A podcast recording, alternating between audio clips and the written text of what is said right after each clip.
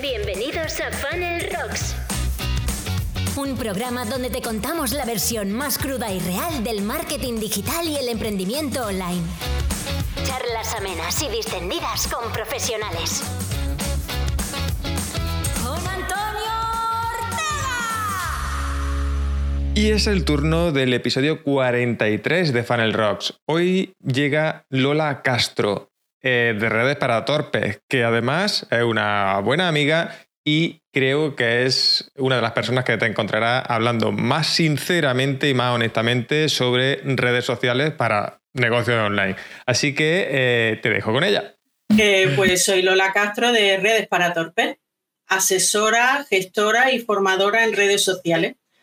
Eh, y me caracterizo por un trato 100% personalizado a cualquiera que me pida opinión, consejo, ayuda o gestión de su marca en Internet. Ese es el resumen Pero, oye, de mi servicio. Me, me mola y es algo que yo eh, había pensado, estaba dando de vuelta a preguntarte. No has usado en ningún momento ni Community Manager, ni Social Media Manager, ni todo esto. ¿Por qué? Lo quité hace tiempo de la tarjeta y me convertí en asesora y formadora de redes sociales. Pues porque me ahorró un rato de explicación. Y tú de eso ya sabes porque ya Sí, lo sí, hemos sí. hablado alguna vez. Me ahorro un rato de explicación. Mm, a veces en- entre la comunidad que conoce los términos, pues pongo CM directamente y con todo y con eso salta alguno que dice eso qué es. Pero a grosso modo mi presentación y en- en mis datos siempre son eso. Genial. Uy, mira, Sergio. Sergio me va a matar. Buenas, Sergio. Perdón. que, eh, ¿Qué diferencia hay entre el social media manager, eh, community manager, ¿no? Que muchas veces, eh, tú sabes que yo esto lo hago para la gente que no está dentro del mundillo y, y no conoce estos términos, para que se pueda orientar o pueda saber más o menos de qué va cada cosa. Si es que hay diferencia, claro. Antes la había, yo creo que ahora cada vez menos. Depende eh, para el cliente y en el entorno que se trabaje. Si se, es una gran ag- agencia o una gran empresa, se diferencian la- las funciones del community manager, del social media manager, eh, muy, se delimitan muy bien, porque el social media manager normalmente lo que hace es la estrategia social media, que yo la hago también, pero porque mis clientes son eh, pequeñitos. Claro. Entonces, Social Media Manager es el creador de estrategias social media en general. Y el Community Manager, digamos que es el, el El ejecutor. ejecutor de esa estrategia, el que hace, el que controla bien las herramientas de cada red social, el que publica, el programa las publicaciones, etcétera. Pero siguiendo la estrategia del Social Media Manager. Luego, si la empresa es gigante, lo normal es que mm, todo eso esté soportado por un diseñador gráfico que se dedicaría al diseño de los posts, de las imágenes que se publican. Y entre medias también pues habría el famoso trafficker o especialista en anuncios y en publicidad. Eh, vamos, digamos Mm. que lo que yo le hago a los muy pequeños empresarios que yo atiendo, pues si lo traduce en una empresa más grande, pueden ser seis personas, mínimo. Sí, claro, claro. O Sin más, contar o o más, si metemos ya el tema de, de web y todo eso, más. Claro. Entonces, bueno, depende de lo grande que se sea, se diferencian más los cargos de uno y de otro. Vale. Y ahora, oye, yo os animo siempre, ¿no? Lo que estáis aquí en el chat, eh, preguntar, hacerle preguntas a Lola, que para eso la hemos traído, para aprovecharnos hoy un poquitico de ella. bueno, yo, yo te voy preguntando, ¿no? Eh, porque ya yo lo he dicho muchas veces, ¿no? Yo soy muy torpe en temas de redes sociales. Sabéis que me gusta experimentar, me gusta hacer. Hemos mm, conversado alguna vez sobre ello. Hola, Alfredo. Y cuando nos metemos en temas de redes sociales, imagínate pues un negocio, ¿no? Que alguno de los que está por aquí, que todavía no tiene o, o- tiene sus redes sociales o todavía eh, ya las tiene, pero no las está llevando correctamente o incluso muchas veces ni las tenemos. ¿Cómo hay que entrar, cómo hay que empezar en esas redes sociales? A ver, eh, en todo lo que yo diga, no voy a decir lo que dice el 99,9% de la gente en Instagram. Yo tengo una mm, política muy especial y se basa en los años que llevo ejerciendo esto y en el feedback que obtengo de los clientes que he tenido y que tengo actualmente. Entonces, que coste que lo que te comento se basa en eso. Y a mí me funciona que no tiene por qué funcionarle a todo el mundo. Eh, en primer lugar, mi prioridad es que el cliente entienda lo que quiere, le guste y se sienta identificado con la estrategia que yo le presento. Entonces, cuando yo hablo con, con esa persona a la que le voy a asesorar o a llevarle las redes, eh, me gusta saber como usuario qué redes conoce, a qué nivel las conoce, si interactúa, qué perfiles le gusta, qué suele hacer en las redes sociales. Todo ese interrogatorio lo tengo yo en una entrevista con la persona a la que vaya a atender. ¿Por qué? Porque mm, si esa persona está muy hecha a Instagram y eh, ha visto TikTok y está, que de esto sabemos aquí, está ya eh, con una idea preconcebida de lo que es TikTok, yo no voy a llegar sin apenas conocerlo, después de dos conversaciones, ofrecerle una estrategia social media para que empiece en TikTok, porque me va a mandar al carajo. Pero si está acostumbrado como usuario a utilizar Instagram, pues yo procuraré que la estrategia inicial sea a su gusto. ¿Por qué? Porque yo he descubierto que las redes sociales son un gusanillo. Entonces, no le presentes cuatro redes sociales y le digas de primera hora, tienes que estar en Instagram, en Facebook, en LinkedIn, en YouTube, en Twitter y en TikTok del tirón. Pues por ahí no puede empezar nadie, porque entre otras cosas que se quema los dos días. Empieza por lo que conoces. Y hazlo bien y empieza por uno.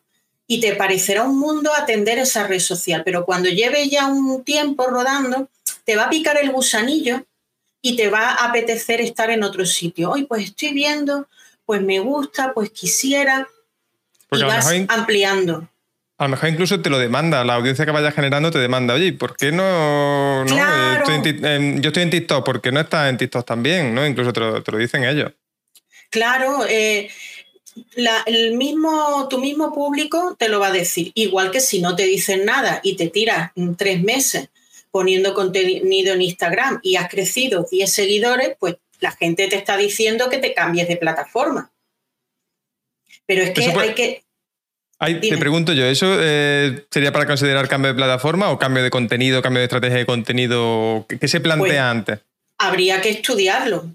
Es que habría que estudiarlo porque hay cosas que se saben. Es decir, si tú sabes que tu contenido es bueno, que estás poniendo buenas fotografías, pues pruebas quizás en poco tiempo, en, en esos tres meses más o menos, tú cambias el contenido y dices, bueno, pues si estoy poniendo fotos, tú sabes que yo siempre me voy a la hostelería porque es lo que más toco, porque estoy poniendo fotos de platos de comida y no están gustando, pues nada, eso a las tres semanas más o menos dices, venga, voy a probar con el entorno del restaurante con la gente brindando. Y voy a poner bebidas y voy a poner postres.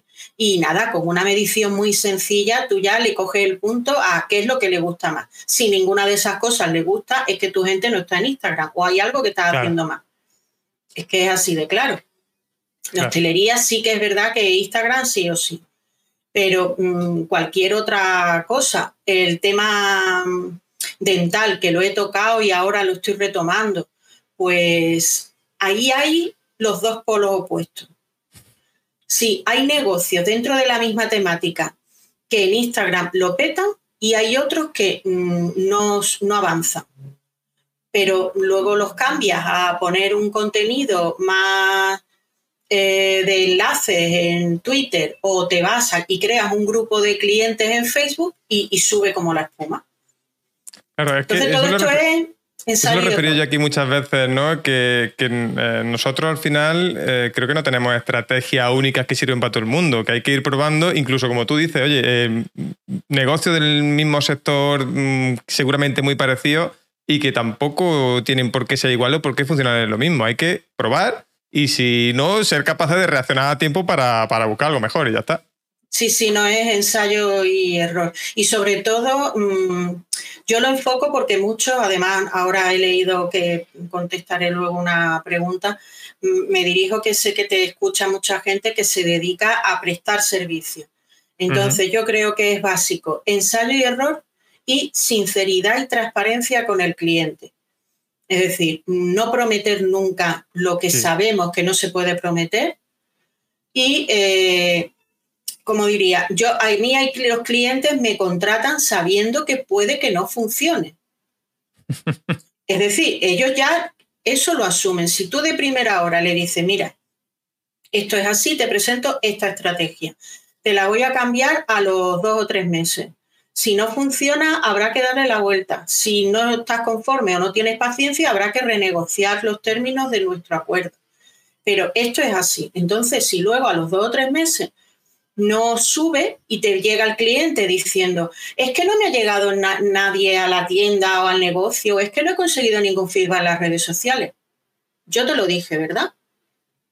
Pues entonces estamos dentro de lo que está, hemos hablado. Y eso lo otorga la, la, sinceridad, porque es que estamos aquí de, yo no le voy a prometer el oro y el moro a nadie. Milagro a Lourdes. Hago un pequeño inciso eh, para agradecer a Rayola que patrocine este podcast, porque, eh, vamos, el hosting que yo utilizo y mm, resulta que nos han ofrecido un descuento de un 20% si accedes desde el enlace optimiza.fun barra Rayola. Así que, eh, oye, Rayola, muchísimas gracias por patrocinar y por darnos ese descuentazo a los seguidores de este podcast. Muchísimas gracias y seguimos. No, pero es que eh, yo creo que ese tipo de cosas hay que dejarlas claras, que ya hay, ya lo hemos hablado muchas veces, ¿no? Que hay demasiado en internet prometiendo cosas que luego no se pueden cumplir y si queremos tener una trayectoria larga tenemos que ser lo más honestos posible. Y si prometemos cosas que luego no podemos cumplir o resultados que no podemos luego conseguir, mm, mal vamos, porque cuando no se consigan esos resultados, pues la culpa es nuestra, básicamente. Y la presión que vamos a, la que vamos a estar sometidos como profesionales van a ser muy jodidas. Porque cuando, si tú lo has prometido a tus clientes, oye, 200.000 seguidores nuevos en, en tres meses. Cuando me empiece el tercer mes y no haya llegado ni a mm, mil, eh, la cosa se está jodida. Yo, ya te digo, mm, puedo presumir de clientes que llevan muchos años conmigo y luego tengo otros más nuevos a los que le hago un servicio que podríamos llamar no cuestionable, pero que me he ajustado a sus necesidades y a las circunstancias de ambas y me he ajustado a eso, ¿vale? No tampoco voy a dar ahí muchos detalles. Pero eh, llevo más de seis meses, llegué a un acuerdo de, yo siempre suelo llegar a un compromiso de seis meses inicial y si ninguna de las dos partes dice nada, pues se continúa. O si se ha acordado porque el precio ha bajado mucho, se ha acordado una renegociación, una subida de precio, pues se sube el precio. Pero bueno, a los tres meses me empezó a decir, es que mm, yo no noto que a través de Instagram me llegue nadie a contratar mi servicio. Y yo le dije, mm, en seis meses podré conseguirte que tengas algunos seguidores y que los, que los resultados de la analítica me voy a asegurar de que sean positivos siempre que, tú me aportes contenido. Pero mm, yo no te puedo prometer que te suban los encargos de la noche a la mañana en seis meses. Porque para mí, seis meses de la noche a la mañana. Entre otras cosas porque además su web flaqueaba mucho y no quería que la tocara, se la había hecho a alguien de aquella manera pero bueno, le hice un lavado de imagen, eh, le puse bonito el feed y tal. Y a los tres meses me dice eso. Dice, no, ya, ya, ya sé que me lo dijiste, pero bueno, para mí es un esfuerzo, que es verdad, un negocio pequeño, vale. Pues antes de los seis meses me dice, ahora empiezo a tener todas las semanas mínimo dos, tres encargos me llegan siempre a través de Instagram. Gracias por decírmelo, porque también a muchos clientes se lo callan. Digo, pues gracias por decírmelo. Y cuando yo creía que iba a decir se acabó, pues seguimos, seguimos, seguimos, seguimos, porque ahora, además me lo dijo el otro día, dice, me acuerdo que es verdad que dijiste que hasta que pasaban los seis meses la cosa no iba a ir rodando con tu nueva estrategia, llevándolo tú. Es verdad. Ya está. Es, normal, yo creo que como cliente, todos los clientes debemos entender, ¿no? Yo me meto ahí en el saco que, eh, por lo que hemos dicho siempre, que no hay ese botón mágico que esto funciona, porque tú habrás tenido que probar 40 cosas que no han funcionado para encontrar, ostras, pues esto está funcionando, vamos a seguir con esto para empezar a sacarle partido. Porque si no. Claro. Yo he probado contenido para un restaurante de todo tipo. De todo tipo. Y yo cada vez que quiero subida de seguidores y de visualizaciones, lo único que tengo que poner es tarta. Somos más de dulce entonces, ¿no? Totalmente, pero exagerado, exagerado. Total que cuando la cosa decae, que por suerte, mm, desde que ya empezaron a funcionar después del parón, no, han parado, pero si la cosa decae, hemos estado hablando de, bueno, pues si después del verano hay que usar alguna estrategia porque vengan las vacas flacas, que siempre estudiamos las estrategias para los meses sobre todo mediados aquí, por las fiestas y eso, mediados de octubre hasta final de noviembre. Es un bajón a nivel de hostelería antes de que empiecen las comidas de Navidad y todo eso. Y luego en febrero la cosa cae en picado hasta abril más o menos, ¿no? Marzo, abril. Mm. Ahí hay dos meses antes, mm, a final de año y dos meses a principio de año. Y ya me han dicho las dueñas, bueno, pues hemos estado pensando que ya lo tenemos claro, sorteo de tarta, porque solo con poner la foto de la tarta ya vamos a triunfar, si encima hacemos un sorteo o algo para la gente que venga y tal, hacemos varios tipos de acciones y la base son tartas y el regalo tarta. tarta vegana. Al final es lo que tenemos que hacer, pero eso se consigue a base de ir probando. Mire, decía por aquí eh, José, ¿no? Que es muy difícil hacer entender al cliente eso pero creo que eh, es parte de nuestro trabajo también. Creo que por eso estamos, la mayoría estamos aquí un poco para divulgar un poco ese, eh, lo que hay detrás de, una estrategia online, lo que hay detrás del mundo digital y que y, empezar a derribar unas cuantas paredes que hay ¿no? de, lo que nos han vendido, lo que nos suelen vender en, redes sociales, en todos sitios, estos gurús que hemos hablado muchas veces, ¿no? De, oye, es que esto, coño, pones cuatro anuncios en Facebook y ya tienes el negocio que está facturando un cojón. La burbuja de los anuncios de Facebook ya se ha explotado hace dos o tres años, ¿eh? Sí, pero al final es eso. Ahora, eh, mira, eh, yo lo he comentado muchas veces. Estoy ahora investigando un poco en tema de TikTok para entrar, por, me apetece, ¿no? Por, eh, probar algo nuevo. Y, estoy viendo el tema de las listas de boda. ¿No habéis visto las listas de boda en Amazon? Esto, y, parece que todo el mundo, hostia, yo he... Pero, vamos a ver. Mm, están engañando a la gente vilmente y nadie dice nada, no lo sé. y ya no, no digo que, lo de la lista de boda funcione o no funcione, sino el que te vende lo de la lista de boda. He ganado tanto porque lo que me estás diciendo es que me registre con tu enlace de afiliado y te lleves comisión por mi parte. No, es chorrada, es chorrada. Pero bueno, es que a nosotros nos cuesta creer que haya tanto iluso, pero lo hay. Ya. Que esa es otra cosa, eso es otro reto que tenemos los que nos dedicamos a esto, que mm, poner los pies en la tierra del ignorante en redes sociales y el ignorante en la tecnología. Que yo me, y me he dado cuenta al hablar con mucha gente del gremio, porque es verdad que yo he trabajado siempre sola y me he relacionado poco, que también lo hemos hablado tú y yo muchas veces, que Twitch o Discord nos está permitiendo eh, compartir experiencias con otras personas. Y yo compartiendo esas experiencias me he dado cuenta la de gente. Uy. Ah, en directo, lo que hay. ha derrapado ahí algo. Eh, la de gente que no se pone en los zapatos del cliente. Y vamos por la vida creyendo que todo el mundo sabe y debe conocer cómo es el correo, cómo lo de los exploradores, cómo mm, no y quizá por mi base formadora y porque he formado desde, yo siempre cuento la anécdota de que a mí me han cerrado las pestañas así. y he tenido que explicar cómo se coge un ratón. Ya. Cuando yo he llegado a ese nivel de enseñar, eso quizá me facilita un poco el explicar las cosas y el entender que mm, yo le tengo que vender cosas a un cliente que entienda lo que es, no dando por hecho que sabe lo que es, porque si no, se cree que lo estamos engañando o no entiende lo que está pagando y no hay nada peor para nadie, para nadie de nosotros, que pagar por algo que no sabemos el qué. Sí, totalmente. Pero yo creo que eso... Nos gusta saber por lo que pagamos.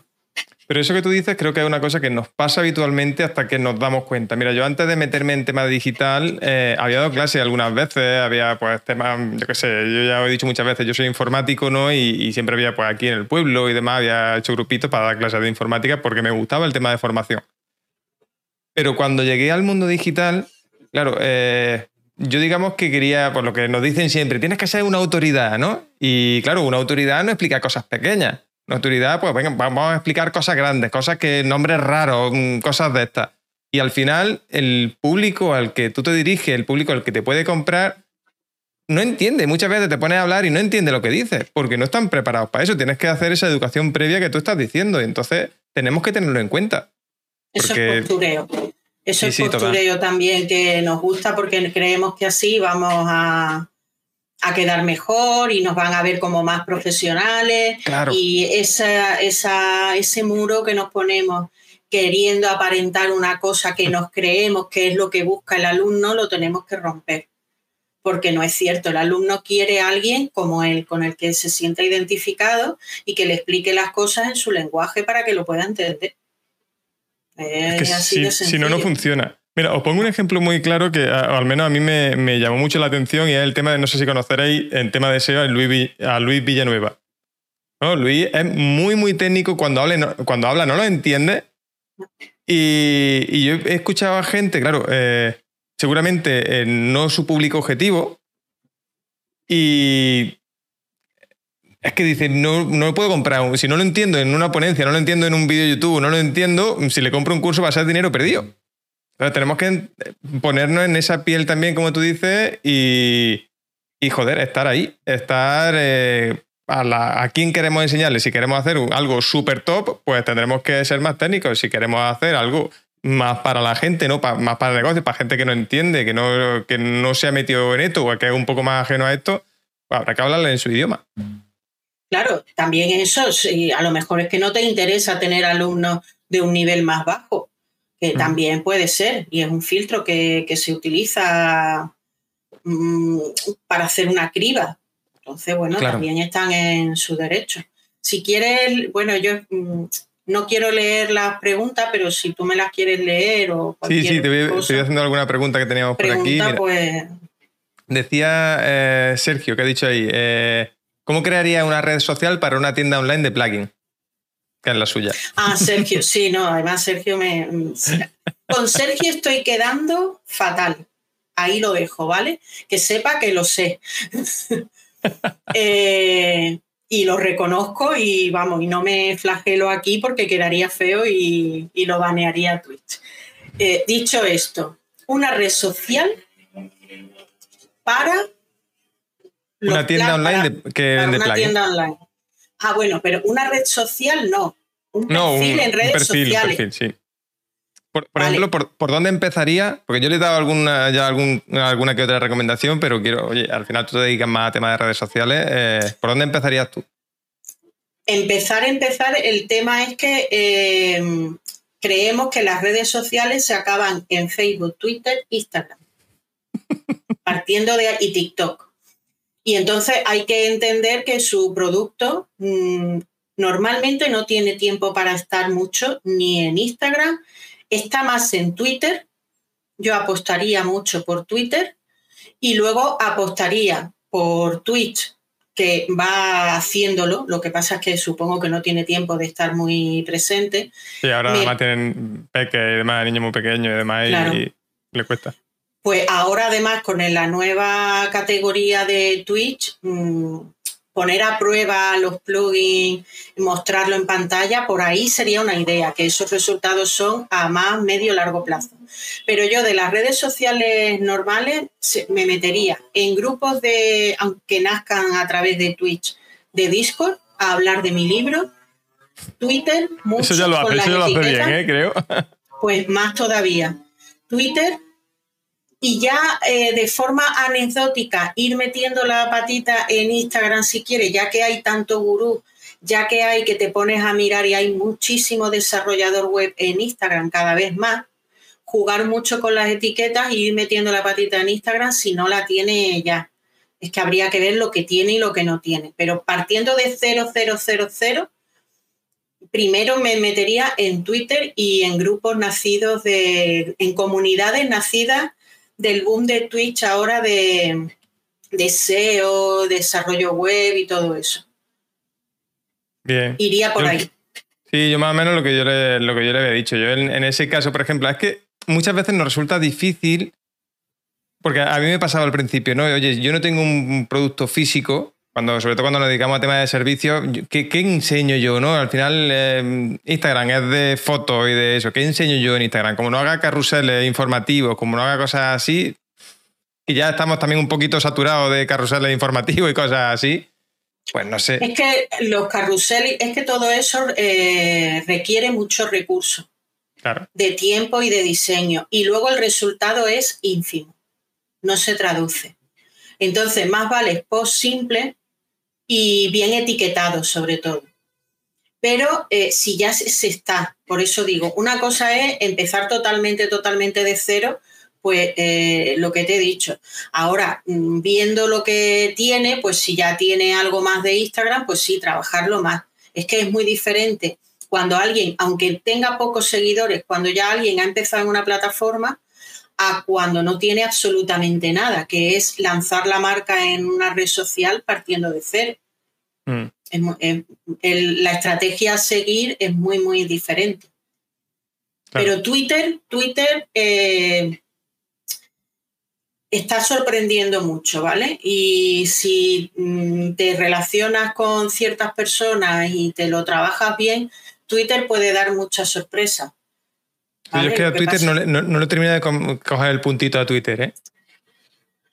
Claro, es que, a ver, ¿cómo diría yo? Mm, para mí, no me voy a poner ahora aquí como que soy la más fantástica, pero muchas redes, eh, la suerte que he tenido, creo que es la suerte, es que yo empecé cuando empezaron prácticamente.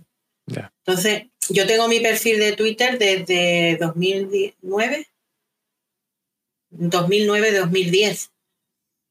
Entonces, eh, no es lo mismo coger una red social como Twitter en aquel entonces que cogerla ahora. Ha cambiado mucho, ¿vale? Porque además ya se ha creado mucha basura, mucho ruido de fondo de lo que es Twitter, el famoseo, el meterse con la gente, los trolls, eh, todas las cosas. Pero si le coges el punto, llevas tiempo con él, lo entiendes y sobre todo te organizas Twitter, la base de, Twitter es la organización y las listas, como todo en esta vida. Las listas por temática. Y olvidarte del feed principal. ¿Vale? ¿Qué es lo que hacemos todos? Seguimos el feed principal y. No, porque ahí se te mete toda la mierda, se te mete lo que ven otros, porque lo retuitean y uno no puede poner la mano en el fuego por cualquier persona a la que sigue, porque tú puedes seguir a a este, a Luis, o puedes seguir, ¿qué te digo yo?, a Seo Rosa, mm, a cualquiera, y te parece fantástico, pero a lo mejor le da la cosa de que a él le gusta usar Twitter para retuitear lo que se le antoje. Y a ti te echa para atrás ese contenido. Te gusta lo que él publica, pero no lo que retuitea. Ya, ya, entiendo. ¿Vale? Entonces, no sé, lo suyo es organizarse y luego eh, estar en Twitter como los burros. Es decir, tú vas a lo que va a ver los titulares, el contenido y participar de lo que te llame la atención. No tienes que leerlo todo y sobre todo no tienes que leer todo el troleo, vamos, a no ser que es que tengas todo el tiempo del mundo y te guste la marcha, ¿vale? Y el salseo. algunos nos mola el tema de la marcha y a lo mejor no deberíamos estar demasiado ahí. Ahí yo ya, claro, es que a mí me dicen, es que todo es, digo, mira, yo no me entero. Para mí Twitter es fuente de información, yo leo titulares, luego me sirve mucho para el contenido de blog de la gente que, que comparte contenido interesante de noticias o de su propio blog, artículos interesantes. A veces los veo antes por ahí que por Feedly, por ejemplo. A lo mejor se me ha escapado en Feedly y me lo encuentro en Twitter. Pero eso lo más interesante porque, claro, a mí eso, por ejemplo, es una duda que, yo siempre he tenido, porque cuando yo empecé con esto también, pues nos decían, no, oye, mira, Twitter, que además salió alguna gente diciendo, Twitter hay que publicar muchísimo porque Twitter tiene un, recorrido muy corto, hay que publicar mucho y tenéis que, pues lo que ya lista de esta automatizada, que tú vas sacando contenido ya de puertas. Eso, porque yo, por ejemplo, veo que mi contenido, ese contenido automático, por ejemplo, que yo tengo puesto ahora, apenas tiene recorrido, si acaso un me gusta, un retweet y demás, cada, cada como salen publicaciones como churros, pues no, tiene mucho. Y luego, eh, sin embargo, veo otras personas que mm, llaman a la conversación, llaman a la, interacción y tienen muchísimo más pues, mm, con respuestas, mm, retweets y demás. Para un negocio, por ejemplo, como puede ser los nuestros, ¿cómo, cómo sería mejor actuar? ¿Ese tipo de publicaciones que los programas y, te olvidas? ¿O hay que mojarse un poco más y, y sufrir? No te va a gustar, no te va a gustar lo que te voy a decir. Tú dilo y ya está. no te va a gustar. Vamos a ver. Yo eh, ya sabrás, ya me habrás, me conocerás un poquito, que eh, me gusta mucho el trato humano, natural y personal. Entonces, eh, un perfil que yo siga, que lo empezara a seguir porque me resultara interesante y vea que constantemente me está poniendo los posts de hace tres años una y otra vez, una y otra vez, una y otra vez, tiene todas las papeletas para que lo deje de seguir. Y raro que no lo reporte. Pero bueno, eso ya sería tener muy mala leche y mucho Es muy agresiva también, que reporta a todo el mundo.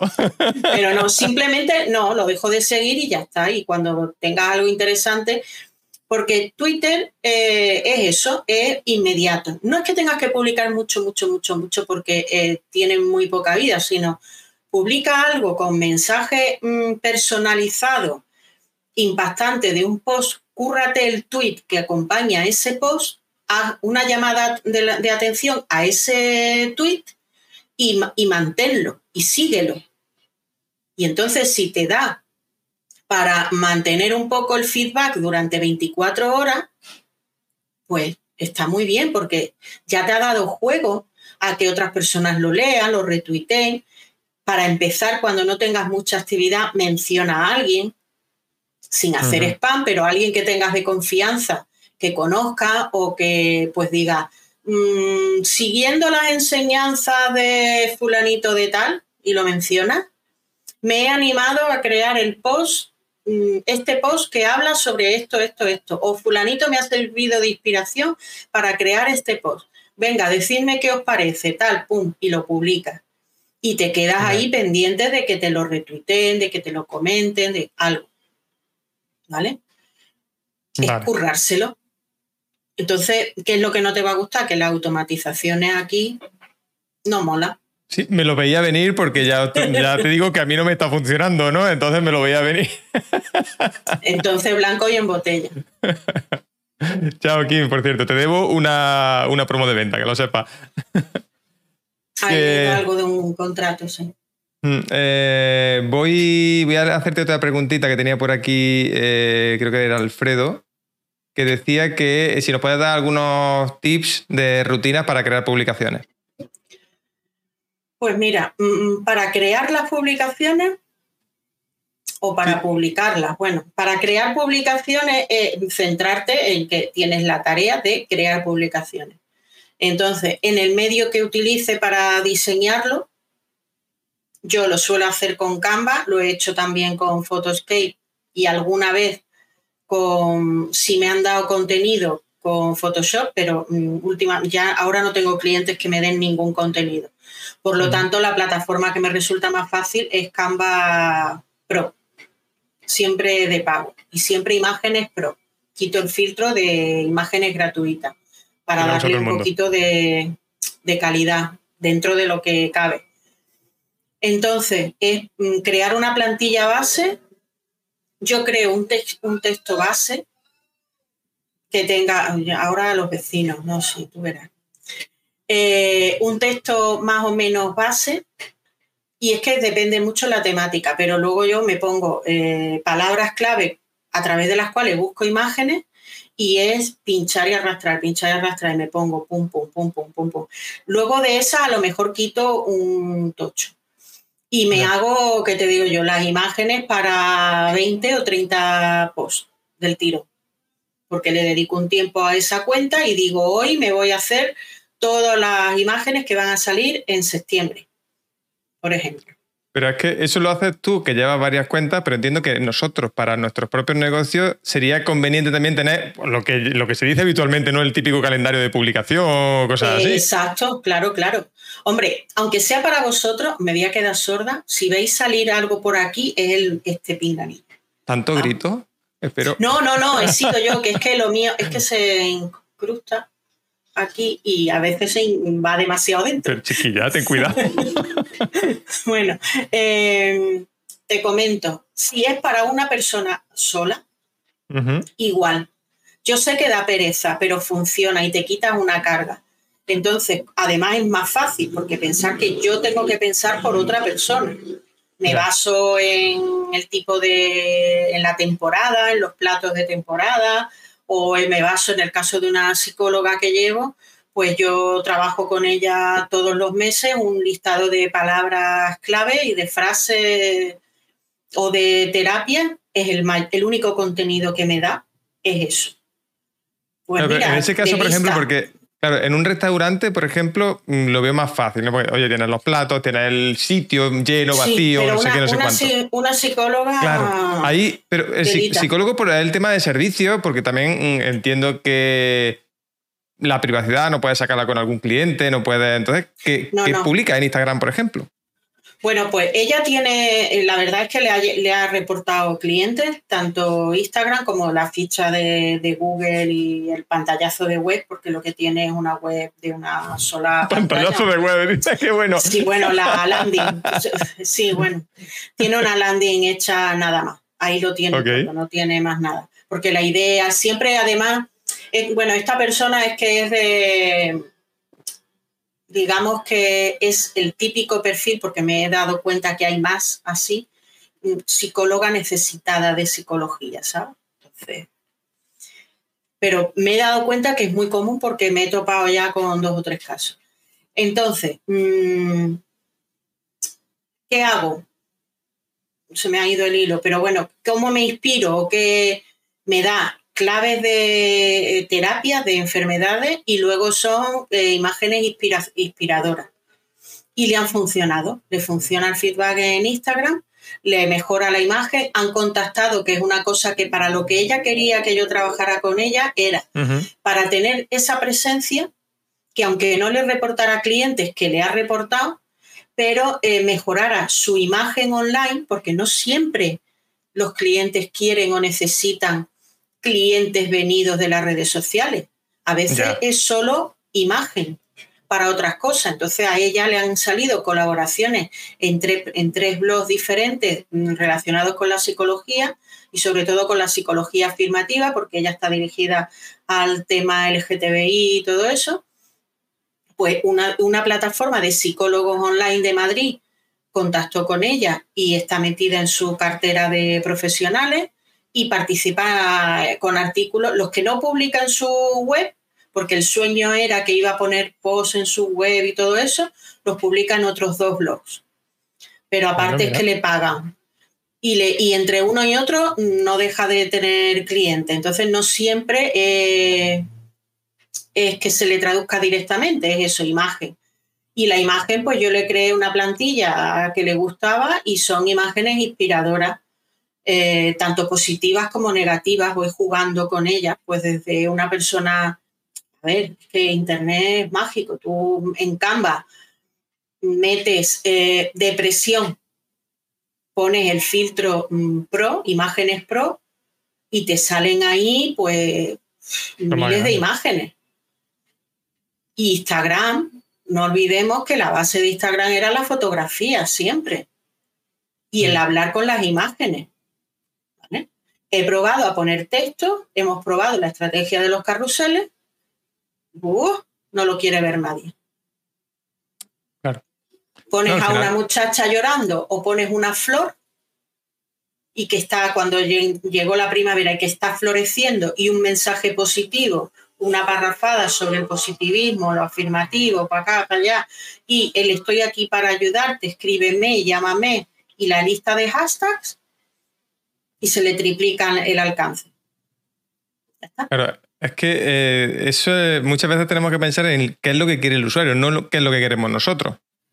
Porque a mí me importa, claro, al usuario le importa un carajo lo que yo quiera, lo que, lo que quiere él, lo que quiere él. Porque si no, eh, yo lo he escuchado mucho, ah, y además últimamente se dice mucho esto de que, coño, es que es tan fácil como mm, tirar para arriba. ya está, y, ya has desaparecido. Entonces tenés que llamar la atención ahí en ese momento. Pero a veces es difícil y creo que no, no, nos abruma mucho empezar con qué empiezo, ¿no? ¿Cómo, eh, porque si hago algo que no funciona, claro. Me pasa a mí, a mí me cuesta crear contenido para mí. La vida, la vida. Es que nosotros somos nuestros peores, clientes siempre, ¿eh? Creo que nos pasa a todos. Sí, sí, sí. Vamos, yo hoy he tenido dos clips de cosas que quería hacer. Y mm. como no tenía imagen buscada para eso y estaba con otras cosas, ya ni me acuerdo porque encima ni la he apuntado, pero estaba en no, sé qué y he dicho, uy, yo de aquí podría sacar algo para Instagram. Y como no lo apunte... Y ahí se ha quedado. Ahí se ha quedado, hasta que vuelva otra vez. Retomando un poco lo que, lo que eso, esa rutina, ¿no? ¿Cómo, cómo, cómo te organizas tú? ¿Cómo, porque vale, venga, em, has dicho que mm, plantear un día, pero ¿Qué es lo primero que haces? Mm, buscas los hashtags, buscas la idea y a partir de la idea ya buscas los hashtags y mm, después ya te pones a buscar la imagen. ¿Qué es lo que haces primero? A ver, eh, la lista de hashtags yo la suelo tener fija, no fija en los posts, pero tengo mis fichas de clientes donde tengo el listado de hashtags. Mm, a utilizar, que siempre se utilizan. A utilizar, eh, claro. Tienes 500 y vas cambiando, depende del. Yo no soy de utilizar el máximo. No me quedo en 10, pero tampoco utilizo 50, que creo que estaba ahora, ni mucho menos. ¿Vale? Eh, depende. No suelo pasar entre 15 y 20. Es muy raro que, llegue a más. Y. Porque yo, una cosa que me pasa con los hashtags es que no me gusta que se vea la desesperación de querer usar mm, todos los hashtags habidos y por haber. Porque, como yo digo, muchos clientes y yo veo las redes sociales eh, como imagen. Y creo que la imagen la da también cómo utilizas los hashtags. Entonces, esa lista de imágenes de hashtag aprovechando los 50, que es, eh, vamos a, me voy a poner, no voy a hablar de ningún cliente, me voy a poner en mi gremio, y es Social Media, Social Media Málaga, Social Media España, Community Manager, Community Manager España, Community Manager, Manager Management. Eh, me parece que estás demostrando una desesperación y un afán que creo que de tu imagen no dice nada bueno. Es la película que yo me he montado, ¿vale? Que no digo que sea cierta. La película además, tú estarás más puesta en esto. Eh, he escuchado que iban a quitar el tema de los hashtags o que iba a dejar de hacerle caso no, no, eso se dice cada X tiempo. Ah, vale. Lo que sí han estado haciendo pruebas en beta es quitar los likes, que ya se pueden ocultar, pero no se ocultan por defecto en todo el perfil, se pueden ocultar en, por publicación. De una publicación concreta, es decir, ahora hay dos opciones, hay dos trucos ahora, antes había uno, cuando tú publicabas un post y no tenía nada de éxito, era archivarlo eh, cuando ya en tu feed, pues tú quieres que se vea que todos tienen cierto número de likes. Y cuando tienes uno que has pegado el batacazo, llega un momento siempre que dice, bueno, pues lo voy a archivar porque esto no va, no gusta que esté ahí.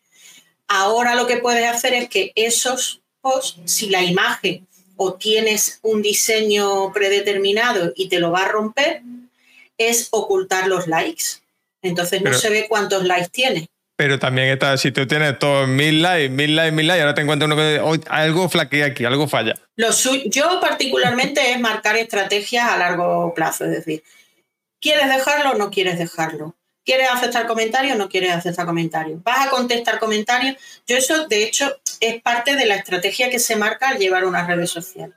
¿Cómo las quieres llevar? Esto, esto, y lo marcas. Pero bueno, que como resultado, sobre todo, aunque se vea que todos tienen los likes y ese no, pues seguramente quedará menos feo que si la tenga, ¿no? tenga ninguno a que tenga tres. Ya. ¿Vale? Por lo menos, porque muchas veces es que lo quieres quitar, pero has hecho un diseño en horizontal o en vertical y te lo fastidia el quitarlo. Que esa es otra. Ya, ya. ¿Vale? Entonces, eso por ese lado. Luego, lo de los hashtags, lo que te digo, yo tengo las fichas y recurro, eh, son fichas que voy actualizando cada X tiempo, pues si tengo que poner datos, porque en el texto siempre pongo página web, eh, teléfono, horario en el caso de restaurante, porque aunque tú lo pongas en la ficha de Google, eh, aunque tú lo pongas en el bio de Instagram, donde sea, la gente no lo lee. Lo sé, me consta. No lo lee. Entonces, por si acaso, en el texto, yo pongo el texto de la que, relacionado con la imagen y debajo la coletilla fija y debajo los hashtags. Señores, llevamos 10 mm, años lleva Instagram, no sé. Es un bulo. Los hashtags se meten en la descripción de la imagen. Ya aprovecho. Por lo de ponerlo en el primer comentario, ¿no? Ay, porque eso, pero es que además es de esto, igual que lo de matar a Roberto Carlos una y otra vez, pues igual. es tremendo. Cada X tiempo sale algún iluminado diciendo que no, perdona, no, no. ¿Y lo de siempre los hashtags al final o se intercalan en el contenido? A veces yo suelo poner los estándar al final. Y si son puntuales, porque sea un día de, porque sea una estación, los que sean puntuales los pongo o en, en el texto o debajo del texto principal. Y acabo poniendo dos tandas de... pero, pero porque no me gusta utilizar tandas grandes. Es decir, ya, ya, ya. Mm, ¿qué te digo yo? El comentario típico, la publicación típica de la bienvenida a la primavera o el invierno. Yo, me gusta más el invierno, venga, pues el invierno. Mm, qué bien que ha llegado el invierno. Pues pones un texto hablando de la llegada del invierno, pues pones invierno, pones welcome winter, mezclar siempre en inglés y en castellano no viene mal, eh, porque cada vez más, aunque tu público y tus seguidores estén en España, cada vez más buscamos términos en inglés. Mm, entonces, no es porque te vayan a ver desde allí o que vayan, no, simplemente porque los de aquí utilizamos muchas búsquedas también en inglés, entonces no viene mm, Entonces pongo sobre ese tema y luego ya eh, recuerda hacer tu reserva, estamos de tal día a tal día, llámanos, tengo envío a domicilio a través de X y luego ya los hashtags estándar que van cambiando, que aunque yo tenga la lista, tienen que ir rotando. ¿Y cómo, llega a esos hashtags? Porque entiendo, bueno, hashtags, eh, hablamos de hashtags lo mismo en Instagram que en Twitter, por ejemplo, o no tienen nada que ver. No se utilizan tanto, cada vez se utilizan menos y en Twitter es mejor usar uno o dos mm, que te agrupe en una temática, no la ristra de hashtags de, que se usaban antes. Aunque puedes, pero no, no, tiene ningún objetivo positivo. Claro, pero ¿cómo lo encuentra? Mm. ¿Cómo lo encuentro? Hay herramientas automáticas, no me preguntes el nombre, hay herramientas automáticas porque a lo mejor te digo una que ya ha caducado, porque yo las usaba antes, que te ayudan. Pero yo lo hago dentro del trabajo inicial de llevar una marca. Pues igual te metes en Instagram y vas probando, vas haciendo búsqueda y demás, lo que te vaya saliendo, no entiendo. Igual que, que para la web, Mm, saca como hace Nacho Speak tu lista de keyword, pues las palabras clave esas mismas, que tampoco hay que inventar la rueda una y otra vez. Una vez que trabajas unas palabras clave para la web, pues ya las tienes para las redes sociales. y luego echar un vistacillo manualmente en Instagram. Porque es bueno luego hacer una criba de ver las que tienen más seguidores. No siempre es bueno usar la que está más usada. Mm. No sé si me explico. Que lo que, no se en contenido, ¿no? Claro, es que, vamos a ver, las que están muy usadas, que tú veas un hashtag y digas, es que este tiene 300.000. Ahora, ahora que te busquen a ti. Entre esos 300.000. Entre esos 300.000. Mm, sentido común, señores. Y luego, si es posible, que no siempre es posible, mm, crear el tuyo propio. Mm. ¿Vale? Y si está pillado, pues mm, obsérvalo, porque si hace seis años que se publicó algo con ese hashtag y ya no se ha vuelto a utilizar, pues tampoco pasa nada si lo utilizas tú. ¿Vale? Ah, como algún hashtag de marca, ¿no? Entiendo, algo así. Claro, Claro, yo lo tengo fácil, es decir, yo he trabajado mi nombre de usuario y mis hashtag redes para torpe. Y alguna vez pues se ha colado algo por ahí. O por ejemplo, a nivel personal, eh, algunos de aquí, Speak creo que se lo conté, como yo soy enamorada de, de Londres, pues creé un, utilicé un hashtag que cada vez que viajo allí, que es Lola en Londres. ¿Mm? Y hay dos o tres publicaciones de unas muñecas o de una marca, pero vamos, pues yo no sé cuántas tengo, pero yo tengo muchas más que esas. Pues tampoco y seguramente se te cuela porque mm, mi prima se llama Lola, si va a Londres pondrá Lola en Londres también. Exacto. Pero pues sorprende, ¿eh? Sorprende que solo vas a ver a la de la muñeca y lo mío. No ¿Ah, hay tanto. Sí, sorprende, sorprende. Pero bueno, si quieres ver mm, lo que como en Londres y algunas fotos chulas de hace años, eh, Lola en Londres. Eh, pero vamos, eh, es sorprendente, lo tengo casi copado para mí. Pero bueno, tú lo tendrás fácil, tú pones, tú crear tu hashtag, optimiza Funes. Sí. ¿Vale? Pero tiene sentido, por ejemplo, utilizar, bueno, en tu caso, ¿no? Eh, tu marca, redes para torpes y el hashtag redes para torpes, eso, porque mm, si alguien me quiere mencionar, me mencionará con el nombre, no con el hashtag, ¿no? Sí, pero es que yo juego con el que no conozca muy bien las redes. Ah, vale. ¿Vale? Y hay veces que no, que no conoce o que no sabe cómo funciona. Es muy, muy típico confundir hashtag con mención. Muchísimo. Entonces yo así me aseguro que pongan la arroba o pongan la almohadilla. Es para ti. Al escribirlo seguido me van a encontrar. Ya. ¿Vale? No solo en Instagram. Es que en Google tú pones redes para torpes por separado, pero lo pones junto y te sale mi nombre de perfil, porque en Google te sale aunque no pongas la arroba, aunque no pongas la almohadilla. Solo escribiendo redes para torpes juntos. No, tiene sentido, desde luego. Es una forma de que suene, está ahí, de cualquiera de las formas. De hecho, yo, plataforma nueva que hay, tengo el usuario pillado. Aunque no lo use, ¿no? Ya lo tienes pillado. Aunque no lo use. Vale, bien. Eh, más cosas, más cosas, más cosas te pregunto, Lola. Eh, preguntad, si tenéis alguna cosa en el chat o lo que sea, preguntad. Mm, el que no siga a Lola, que vaya a seguirla ya. Si se ha quedado algo atrás que no lo hayamos leído, porque yo voy leyendo refilón, pero no estoy contestando, que repita más abajo. Sí, yo creo que la, en preguntas vamos, vamos respondiendo todo, creo. Mira, una cosa, me, llama la atención una cosita que ha ponido, que, ha ponido, sí, madre mía, estoy llamando yo como mi nene, por Dios, que ha puesto aquí Chul Solar. Eh, decía, cuando pasa de los 500 seguidores, todos reales, empezó a tener más visibilidad y también su página por, por rebote. Ahí, eh, ¿eso es real? Me refiero, mm, ¿que es un bulo o es que realmente se empieza a notar cuando pasa X, número exacto de seguidores?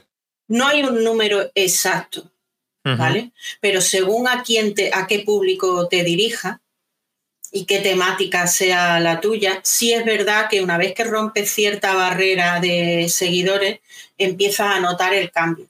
A veces se rompe a los 100, a veces a los 300, a veces necesitas 2000. Ya.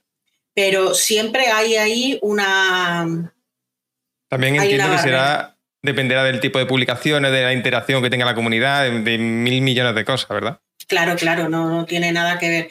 Eh, cifras exactas no hay, pero por sentido común. Entonces, mm, es arriesgado Pero yo, si el chat quiere y si tú quieres, un pequeño truquillo que yo utilizo para despegar algunas cuentas, mm, lo comparto de gratis, by the face. Pero, a ver, has rigado, no me acojones, Lola. No es nada del otro mundo, ¿eh? Que no es nada del otro mundo, pero bueno, es que sí que me he enterado que hay gente que no, que no cae en eso, que no lo hace. Entonces, no sé. Eh... A ver, suéltalo, suéltalo. Ya me tienes intrigado, Lola, suéltalo. A ver, es que hay gente que se atasca con lo de conseguir seguidores. ¿Cómo los consigo? ¿Cómo los consigo? Eh, yo te pregunto a ti por, tu nivel que no te gusta y todo, ¿no te pasa el cómo conseguir esos seguidores? Pues eh, vete a la competencia y vete a sus seguidores. Ya está. ¿Pero qué lo haces? Oye, sígueme. No, lo sigues tú. Ah, amigo. Es que, vamos a ver, enseñándolo en pantalla. No, no, no. No es nada de enseñándolo en pantalla. al final, claro, eh, sí, que dice que lo mostremos, pero es fácil, te vas a tu competencia y, listo. Claro, eh, con cabeza. ¿Qué pasa? Esto no va hacia ti. Yo no quiero ser, yo creo que me estoy portando bien contigo. Pero el tema de que cada vez haya más herramientas automáticas y más automatizaciones, están quitando de hacer cosas que sí necesitan su tiempo y su técnica y su rato pero funcionan. ¿Vale? sí, a ver, yo ya te he dicho, el tema de automatizaciones hablaremos largo y tendido algún día. yo ya, te he entendido, yo lo, he entendido y sé a, dónde tú quieres llegar y para, para qué público trabajas esos experimentos tuyos. Yo eso lo entiendo. Que yo me haga la tonta de que no lo entiendo para poder darte caña, eso es otra historia. ¿Vale? Pero yo lo, la base la entiendo perfectamente. La Lola seria la entiende. Ahora, el tema para conseguir seguidores, pues sí tiene. Eh, mira, un restaurante que yo tenía en, Málaga, que ya lo he dicho alguna vez o en mi directo, que no cerró porque la de las redes lo hundiera, cerró por la pandemia y por tener pocas luces comerciales, la verdad, porque a mí me pilla con un puñado de billetes y yo me hago cargo de ese negocio en plena pandemia. Lo tengo claro si hubiera encontrado forma para invertir, pero bueno, eh, era de comida latina, ¿vale? Y me mencionaba muchas veces, pero es que fulanito le veo que tiene muchos seguidores y es que me enganito y es que... Tranquilo, eso cuando yo empecé con él, ¿no? Digo, pues tranquilo que lo vamos a conseguir. ¿Qué pasa? Que te tienes que marcar en la agenda X día, X momento, coger el móvil o en el ordenador, irte a tu lista de competencia, porque yo me hago una carpetita en el explorador, en el usuario de Chrome que yo le creo a cada cliente, en la barra de favoritos, me hago yo una carpetita de competencia, donde meto tanto páginas web como perfiles de Instagram, que son su competencia más directa. Y ahora te da la competencia y te va a los seguidores de esa competencia. Y utilizando un poco el sexto sentido también que te da el llevar tiempo en las redes, no seguir a todo el mundo, sino mm, sigues cada día a 10 o 12, vas viendo que tengan nombre relacionado con la ubicación, que veas que son perfiles ubicados en la zona que a ti te interesa, que tengan banderita porque sean latinos y tal, y empiezas a seguir, a seguir, a seguir. Pues si todos los días sigues a 10 o 12, mínimo que te van a rebotar 5 o 6 de cada, la mitad mínimo, mínimo, la mitad te va a devolver el, seguimiento. Si es un producto que les pueda interesar. Y si no te siguen, pues es que no les interesa, mejor. Pues tú vas siguiendo, vas siguiendo y te van rebotando, y vas siguiendo y te van rebotando. Y en nada de tiempo le tripliqué la cifra de seguidores. Y lo más importante, la caída de, de pérdida de seguidores era muy baja en cada recuento, que eso hay que mirarlo también y saber que se van a ir. Es decir. Sí, claro, claro, claro. no, atamos a nadie. Claro, no atamos a nadie. Es una estrategia arriesgada, es decir, tú sigues y hay gente que sigue por seguir y hay gente que sí porque ha visto que a lo mejor le interesa tu negocio y cuando lo ha conocido no le ha gustado. Hay muchos motivos por los que te pueden dejar de seguir. Pero si tú todos los días tienes esa constancia de seguir y si ya sigues mm, a 30 diarios, que te pongas mañana y noche, mañana y noche, pum, pum, pum, pum, pum, el rebote lo tiene. Pues de ahí va. Y luego, una vez que tienes el rebote de esos, cuanto a más gente sigue, más le aparece como sugerencia a otros perfiles, que es lo que no cae la gente tampoco. Tú tienes que seguir a mucha gente para que tú empieces a seguir, a salir en sugerencias. Porque esto es, una cadena, que es que no olvidamos del origen de las redes sociales. Pero aquí voy yo, por ejemplo, lo que dice Alfredo por aquí en el chat, que mm, es raro visualmente, ¿no? Cuando tú tienes una cuenta que tiene mil seguidores y sigue a dos mil personas. ¿No? Claro, ahí es donde tienes que tener el equilibrio. Por eso digo que no puedes seguir ahí a una barbaridad mm, del tirón y no. Y además, como estéticamente queda regular, cada X tiempo tienes que ir haciendo limpieza, claro. Que eso es así. Eso es trabajo de campo diario de mantenimiento de las redes. Pero eso es lo que, debemos hacer para trabajarlo bien. Pues, hombre, yo eso lo tengo que hacer con alguna. Ahora mismo, por suerte, las cuentas que tengo hoy por hoy, no tengo que hacer nada parecido. Porque tengo una con mil y pico, otra con cuatro mil, y no paran de tener seguidores ya, va rodando. Pero cuando se está empezando, yo eso lo hago con cuentas por debajo de 500. Pues tienes que hacerlo y luego tienes que ir borrando y es así.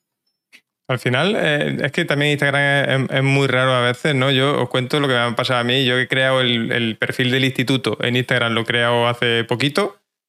No he hecho ninguna publicación. He seguido a muy poquitas personas porque me interesaba con el. me interesaba por el tema de contenido.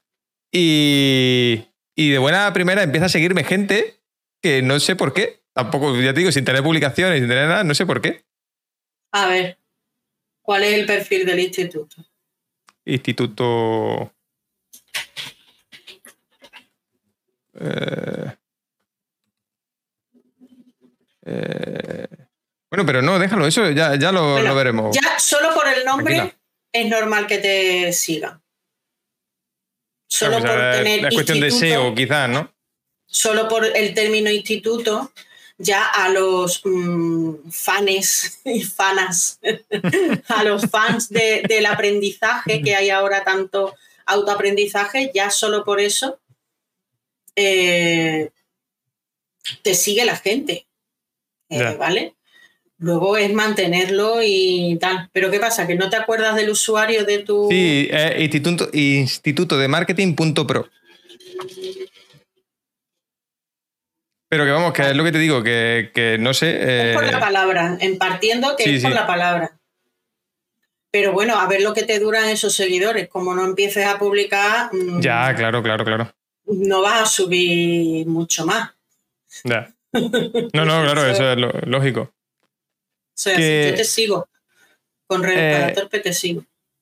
Más cosas, eh, aprovechando lo que decía por aquí Alfredo, ¿no? El tema de inyecciones de seguidores y cosas así que, se han visto y hay muchas páginas que lo ofrecen y que te ofrecen también interacción. ¿Eso está bien o no está bien? Yo siempre me meto. no, nunca. Nunca va a estar bien. Pero vamos, eso es yo siempre digo lo mismo, vamos a ver, las redes sociales son sentido común, igual que mm. todo en esta vida. Que creer que, las redes sociales, que el mundo online es un ente mm, de un mundo paralelo con otras normas y todo, es fantasía pura. Y las mismas reglas y las mismas normas de la vida del día a día se rigen por, en las redes sociales. Entonces, ¿tú de verdad crees que está bien que si no te llega nadie al restaurante, contrates a mm, dos autocares y los metas ahí a comer y luego te los monten en el autocar y, te lo, y se vayan, porque no se van a quedar ahí, porque además vienen mm, de Pekín. Son chinitos, ¿no? además, es que además con la compra de seguidores se crea una pelota, una pelota que va que va haciéndose cada vez más grande y cada vez, porque mira, cuando fue el boom de la compra de seguidores, no ahora, por las dos tontas estas de, que han salido ahora, que parece que, que son las únicas que han comprado seguidores y las únicas que hacen algo malo, que es que, vamos, hace años, te puedo hablar, hace 6, 7 años, fue el boom de... Mm, es que por 20 euros tú te podías hacer con 5.000 seguidores. Era regalado y era súper fácil. Vale, eso lo hicieron muchas muchachas para luego hacerse influencers. ¿Y qué pasa? Que iban al incauto de turno de la tienda del barrio al principio y caía. Claro y luego llegaban a la Lola. Es que mm, yo he estado trabajando para peluquería y me han llegado así. Puedo contar barbaridades. Y me llegaban y me decían, es que tengo 20.000 seguidores. Y de pronto miraba la cuenta y decía, no tiene ni 19.800 ni 21.500, tiene 20.000. Así, ¿eh? Me han llegado digo, vale, y el alcance, y ahora ves una publicación y puede tener 50 likes. Ya. Y me miraba, observaba, porque me llegaba la dueña de la peluquería, ay, mira, que me ha llegado una chica, y es porque ella es así, ¿no? La estética se pasa ya de la estética. Es que es muy mona y tiene un pelazo y me ha propuesto, y entonces si le hiciéramos y tal, digo, no, Ay, ¿por qué no? Digo, porque es la misma que haya escrito por privado. Yo he revisado su perfil y he visto además de dónde es la gente. Ay, pero es que va a subir la cuenta de Instagram. Sí, pero es que va a subirla con gente que no va a venir de Indonesia a tu peluquería que la peine. ¿Tú qué quieres? ¿Alguien que de 20 kilómetros a la redonda vaya a tu peluquería o que se cruce medio mundo? Es que no tiene lógica ninguna.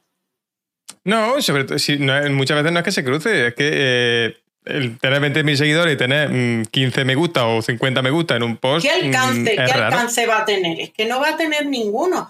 Bueno, pues a esa han muerto antes de empezar nada más que con, con eso, por la compra en el boom. Ahora los que siguen comprando son empresas por el postureo porque si tienes un servicio, una imagen solo online, que no tengas producto físico, pues dice, bueno, pues me da lo mismo. Y ahora están reviviendo los paquetes de compra de seguidores. Lo peor es que se está, está reviviendo en el mundo online, que deberíamos dar ejemplo. Pero claro, como pasa ahí desapercibido, pues pero vamos, eso es lo peor del mundo. Y con interacción, peor todavía. ¿Ah, sí? Report porque no es interacción de calidad ninguna. Además, eso de que Instagram quiere que tú que comentes en los posts y que comentes con X palabras, como dicen de las reseñas de Google, falso. Falso. Instagram quiere que lo vea gente y que le dé like y que se paren en tu imagen. Y que mm, mandes a, a alguien por privado porque quieras compartirlo pero ya con eso te da visibilidad, te aumenta la visibilidad Instagram. Que te escriben, estupendo, pero Instagram no es para eso. No, sí, sí, al final es eso. Y oye, otra pregunta a raíz del tema de interactividad. ¿Cómo, por ejemplo, en responder comentarios, ¿no? ¿Cuánto tiempo tenemos que tenemos que estar todo el día respondiendo comentarios? Podemos, es que claro, dicen, oye, no, es que responder los comentarios los primeros 20 minutos mm, aumenta. ¿Eso es verdad? ¿No es verdad? Mm, ¿Qué pasa ahí? Porque nos volvemos locos, nos vuelven locos todas esas cosas. Eso, eso no es mentira. Ya lo que faltaba es que Instagram, el listo del algoritmo de Instagram, va a estudiar qué tiempo tardas tú en contestar. Mm, no. Es que yo qué sé, es que se cree la gente que los del algoritmo son no, no sé, de verdad, de verdad que, no sé lo que se piensa la, la gente. Pero volvemos a lo mismo, sentido común. Es decir, mira, si tú sabes que tienes gente que te contesta y que es algo importante para ti, pues, ¿qué tiempo dedicarle? Pues, estate pendiente del móvil cada X tiempo, Solo tienes que echar un vistazo, ver, lectura rápida y si te han contestado, comentado algo, pues ver. Si le tienes que contestar algo muy largo, lo, dejas para cuando tengas tiempo. Y si es solo un comentario corto, con darle un corazón de que lo has visto, ya es suficiente. Ya la mm. persona se ve vista y agradecida por el usuario. Entonces, eso es mejor a que tú te quemes teniendo que estar todo el día con las pestañas ahí pegadas mirando y a los dos días abandones la red social. Es que eso es lo que pasa, es lo que te decía antes, ¿no? Que hay mm, muchos gurús, llamémoslo gurús, que no es que tienes que estar, es que tienes que hacer, es que tienes que. Y entonces, claro, te abruma al final, eh, a nivel usuario, te abruma. Es que no, me da la vida para meterme ahí. Claro, ¿y qué haces? Que al final es peor el remedio que la enfermedad. Al final te, te, te cansa antes te cansa, porque por eso digo yo, por, al, vuelvo al principio de todo. Por eso yo cuando es a un cliente que va a llevar en sus redes sociales, le pregunto, ¿qué usuario eres? ¿Qué tiempo tienes? ¿Cómo usas Instagram? Enséñame cómo lo utilizas. Le hago coger el móvil, dime cómo lo hace. Ah, pues yo hago esto, yo miro, tú preguntas, tú contestas, tú tal. Porque según cómo lo utilice, pues le puedo decir, venga, pues tú deberías hacer mm, dos posts diarios o cuatro semanales, hazlo así, hazlo así, escribe tal. Pero si me dice que no, que él nunca va a escribir en Instagram, porque ¿para qué? Que él solo ve la foto, pues no le voy a pedir ahora que se tire cuatro horas diarias contestando comentarios. Ya, claro. No, pues ¿qué va a hacer? ¿Qué va a decir? Pues paso, no lo hago. Ya. Entonces hay que jugar un poquito con la psicología y con la gente y con el gancho de... con un like. Y entender, yo creo, que, eh, yo creo que es importante entender al público. Que eh, de todas estas cosas no es, pero bueno, en general, ¿eh? es decir, no es lo que yo quiero, sino lo que el público quiere. Si yo, pero con temas de redes sociales y con el negocio en general, si yo hago un curso que, porque a mí me gusta hacer un curso de lo que sea, y resulta que el público no me demanda ese curso, pues vaya mierda. Es que mm, lo vuelvo a, siempre digo lo mismo, el sentido común, la, lógica pura, no mm. pensar que son cosas diferentes. Desde que yo estoy impartiendo charlas y conversaciones mm, sobre Internet y redes sociales, siempre he dicho lo mismo. No hay tanta separación entre una cosa y otra. La gente que hay detrás de una red social, detrás de un perfil, sigue siendo gente de carne y hueso. Sí, claro. No lo olvide, porque eso se olvida pues a la hora de trolear, de hablar de, con la gente. Eh, yo empecé mucho en Facebook y había gente que en la vida había hablado en un chat y lo hicieron por primera vez en Facebook. Y se pensaban que, no sé, que aquello era libre albedrío. De pronto te piensas que por ser un medio online ya no hace falta mantener un mínimo de, educación. Mm, y no, se, nos va la, se, nos va la, olla. Y, lo que nos pasa muchas veces, ¿no? Que queremos ser, creo, demasiado institucionales a veces y, no conseguimos conectar, que es, lo que, es lo que al final las redes sociales quieren, que conectemos, que se busque esa interacción y demás. Y si somos muy institucionales, mm, nos alejamos demasiado del público, de esa interacción que, que se Yo siempre, a mí, a mí me han preguntado, bueno, y en Instagram, en los, posts, eh, ¿de tú o de usted? Digo, vamos a ver. Las redes sociales son coloquiales, sí o sí. Para hablar de usted y utilizar fórmulas estándar ahí de educación y de, como tú dices, institucionales, para eso está el correo, que es el equivalente mm. al correo ordinario de papel de toda la vida. Sí, incluso en el, correo. En eh, Instagram. Sí, pero que decía que incluso en el correo lo suyo o, cuando mejor funciona es cuando es más cercano también, cuando lo hablas como, como si fuera en vez de que siempre usamos automatización y demás, pero cuando mejor funciona es cuando tenemos un mensaje más cercano. Hombre, según el perfil de sí, tu cliente también. no te vas a dirigir a cualquiera que no conoce y que sabes que es el director de una empresa mm, de aquella manera. Ya, ya, eso sí. No, es pero es igual, es igual. Cuando no conoces a nadie, pues eres más coloquial y luego coges confianza y ya cambias el usted por el tú. Pero todo eso, que eh, utilizar las mismas normas Mira, mm, me ha venido ahora a la cabeza lo que iba a hacer en Instagram, el post. Ah, mira, oye, mira. Y lo voy a. No, pero mira, lo voy a comentar aquí porque a la persona, una persona que ha estado ahí en medio, no he tenido ocasión ni de comentárselo. Pero era, es una norma básica que a mí me enseñaron en mi casa. Y es lo de corregir a las personas. Yo ahora seguro que, la, que quien a quien me refiero se va a sentir aludido.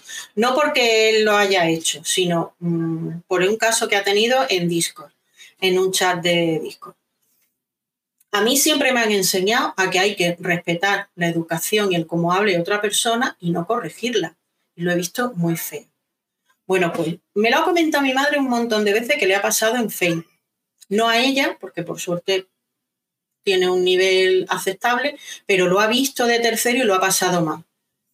Y hoy lo he visto yo. Eso de que alguien escriba algo y vayan por detrás diciendo, eso se escribe con V, eso se escribe con B, eso hay que poner no sé qué, eso hay que poner no sé cuánto.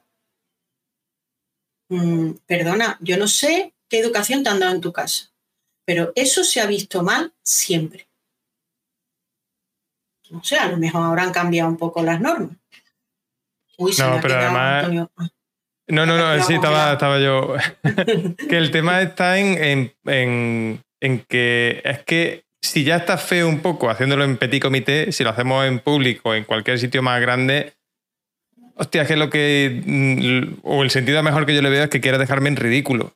Y... Pues eso, no, nos salimos del tema, pero mm, lo comento para documentar el que lo que hemos mamado de pequeñito, la educación básica social, no se debe perder porque estemos en un medio online. Nunca. Porque, eh, y eso es el problema, que a veces creemos que, no es, que no es de carne y hueso la persona que hay detrás. Lola se enteró. Y esa, esa máxima hay que tenerla en cuenta en todo en cómo es la persona que tú atenderías detrás de, detrás de un mostrador, si, si fuera una tienda, si estuviera vendiendo móviles, si estuviera atendiendo cualquier cosa, porque antiguamente se atendía a la gente mm, cara a cara. Y todavía se hace, aunque nosotros estemos en online, todavía se hace. ¿Verdad? Sí, pues eso. Solo hay que me, me, ha hecho muy viejo de momento, ¿eh? hostia, yo me acuerdo de aquello cuando se hacía aquello.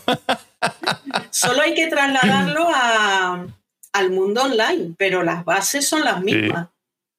Y tener, y, yo creo que muchas veces mantener nuestra nuestra esencia, ¿no? Oye, si yo ya me veis, ¿no? Se me escapa algún taco de vez en cuando y demás, pues oye, si alguna vez en un post de Instagram o en algún sitio se me escapa un taco, creo que no pasa nada, ¿no? No hay que andar con ese miedo en el cuerpo y que, muchas veces no no, no se puede por el respeto, por no sé qué. Joder, si es que yo soy así, Hombre, poder se puede, pero mm, vamos a, ahí yo no, en un post es que más que nada porque yo suelto algún taco, pero escribirlo mm, me cuesta mucho. No, pero muchas veces. claro, muchas veces es por, utilizar la expresión, ¿no? Oye, mm, a mí sí me ocurre, ¿no? En, algunas veces un post, pues escribo lo que sé, a la mierda y ponerlo claro, a la mierda, ¿no? Bueno, eh, sí. No, pero bueno, ese tipo de cosas. Te diré que queda un poquito más disimulado si pones las caquitas de lo, del WhatsApp. bueno, vale, lo, tendré en cuenta. ¿Vale? Eso poner, yo a veces pongo, eso es caca. Y pongo caca Ya, ya. Pues ya está. Hay que disimular. más cosas, Lola, que ya eh, sé que te tienes que ir pronto. Eh, te hago la última pregunta de rigor. Recomiéndanos un libro. Uf. Uno solo, uno, solo. que, algunas veces os, venía arriba y me, mucho. Uno solo. El que más te guste, el que más que y tiene, que Tiene que ser, y tiene que ser de temática de redes sociales. Lo que tú quieras de redes sociales, de marketing o una novela que te haya llamado la atención y otra, pues mira. Por favor, por favor. Pues una trilogía gigante. Adiós. He dicho uno, ya, vas por tres, ya vas por tres. es que son tres. Si te engancha el primero, te gustarán los otros tres. Uno de, la, de los últimos diez años, ¿Mm? de lo que he leído en los últimos diez años, el que está en mi top es eh, la trilogía de Ken Follett, Century. Porque yo soy una apasionada de la historia, he sido siempre más de la historia antigua y aquí, pues, de la historia más moderna, empieza justo antes de la Revolución Bolchevique, Primera Guerra Mundial, Guerra Fría, Segunda, eh, no, Primera Guerra Mundial, Segunda Guerra Mundial, Guerra Fría y acaba con la subida al poder de Obama. Y, además, eh, históricamente, todo ese periodo, entre los tres libros, todo ese periodo lo abarca en eh, política e historia americana, europea y rusa. Entonces, no metiendo a Rusia en Europa, porque vamos a dejarla aparte por el sistema político por el que se fue rigiendo durante todo el siglo XX. Y si a alguien le gusta la historia y eso, eh, yo estoy, ahora ya voy por el último, me lo estoy releyendo. Porque lo leí con tanta intensidad, lo leí con tanta intensidad, me los bebí y son cada uno es un buen tocho, vamos. A, a gente que le gusten los libros finitos, que no... que no lo pruebe. que no lo pruebe. De hecho, yo me los leí los tochos físicos y luego me los he pasado, los, tengo comprados en digital porque pesaban, era incómodo de leer ya. Acojona, Lola, por Dios. Sí, vamos. Pues no me acordaba que tú hacías esa pregunta, si no, vamos, te lo enseñaría. Y ahora pues me los estoy leyendo en digital y ya voy por el último releyendo para poder saborear más como He visto últimamente mucho documental al respecto y eso, sobre todo guerra, Segunda Guerra Mundial y Guerra Fría, pues he refrescado un poco la memoria y lo estoy releyendo. Así que esa es mi recomendación. Pues ya sabéis. Eh, Century, ¿no? La trilogía de Century de Ken Follett. Sí, es que tiene tres títulos que yo los acabo liando siempre, pero la trilogía completa se llama Century. Ok. Venga, más preguntas. Eh, recomiéndanos una herramienta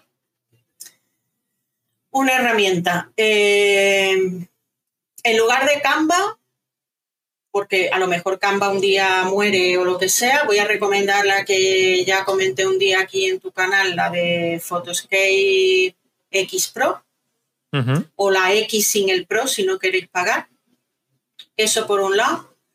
Eh, para gestión de las redes sociales, usar siempre las herramientas nativas, el Creator Studio, perdón por lo Guaro, Caro, como se llama. Es que hay. hay. Ah, eh, el Creator Studio, Facebook e Instagram, a tope. Mm, borradores y programación a tope. Mejor, eh, pregunto ahí, ¿mejor el Creator Studio que irte a Instagram directamente a publicar? ¿Da igual o no tiene.? Vamos a ver, es que... Mm, no, digo a nivel de que la publicación pueda funcionar mejor o peor. El funcionamiento es indiferente. Además, Creator Estudios nativos de Facebook.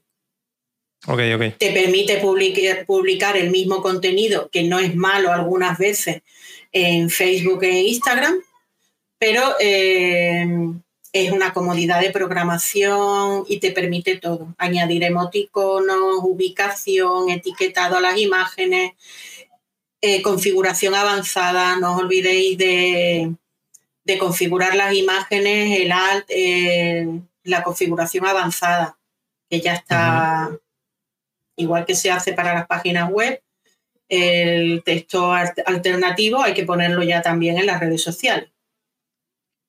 Vale. Sí, por el tema de usabilidad. Antonio poniendo cara de que se acaba de enterar como lo de los dos muros. No, no, no. Lo sabía, pero creo que no lo he usado ninguna vez. sabía que está ahí, pero creo que no lo he usado ninguna vez. Se debe usar eso y ubicación siempre en negocios locales. Eso siempre. ¿Y cuando somos negocios digitales? Con eso. ¿El tema de ubicación cuando somos negocios digitales es qué? Si tienes tu ficha de Google y tienes una ubicación generalizada, no me preguntes cómo, pero yo lo conseguí con redes para torpe pero cuesta la vida, sí, porque mm, digamos que Facebook enlaza la ubicación y no la termina de enlazar con Google. Hay ahí una cosa extraña, ¿sabes? Entonces, la cosa es configurar una dirección en una ficha de lugar de Facebook pero que no aparezca como visible, pero que la reconozca con la herramienta de localización. Es un poco complejo. Joder, vale. Y hay que ir probando hasta que sale y darle su tiempo. Que también eso es otro error que veo que se comete mucho en las redes sociales. Eh, no, no, Nacho, que ya Lola se tiene que ir y estoy apurando aquí para no alargar mucho la conversación y hacer la preguntita esta. Yo ahora miro el chat antes de irme, es que tengo que irme a, aparcar. a aparcar para ir a cena. Última pregunta, eh, Lola. eso. ¿A quién puedo liar para hacer una, para hacer una entrevista aquí? ¿A quién quieres liar para que le haga una entrevista aquí al Sí, que me recomiende a alguien para hacerle una entrevista. Bueno, ya sé que ya le echaste el anzuelo y él te lo echó a ti, eh, David Cuesta, ayer, así que ese ya lo damos por enganchado. a ver si tienes más suerte que yo, porque yo los viernes no lo pillo. Eh, ¿A quién? Pues me voy a vengar. a ver. A Speak. Ah, mira. Virtualizado. Speak tiene una entrevista. Lo malo es que él, no, va a tener complicado hacerlo los miércoles.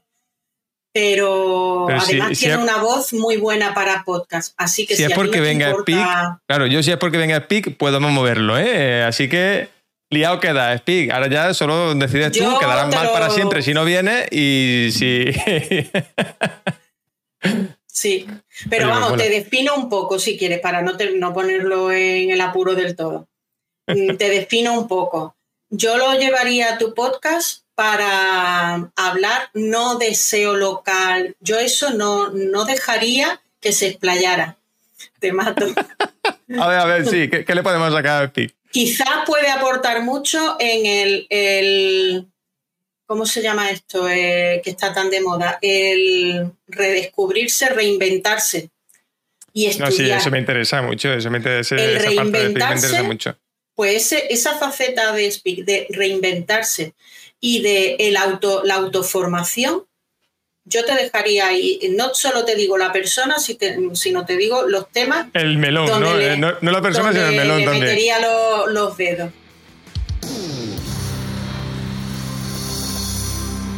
Bueno, y hasta aquí el episodio de hoy. Espero que te haya gustado, que hayas disfrutado como yo puedo disfrutar eh, de esta charla con Lola. Nada, eh, simplemente mm, creo que huelga decirlo, pero eh, debes seguir a Lola Castro en redes sociales como redes para torpes, ¿vale? Eh, creo que Lola está en todos sitios. y por supuesto, como siempre te digo, mm, me encantaría que nos dejara una reseña, que algún comentario diciéndonos qué te ha parecido el episodio. Y por supuesto, te espero en el próximo episodio. Un abrazo enorme y chao.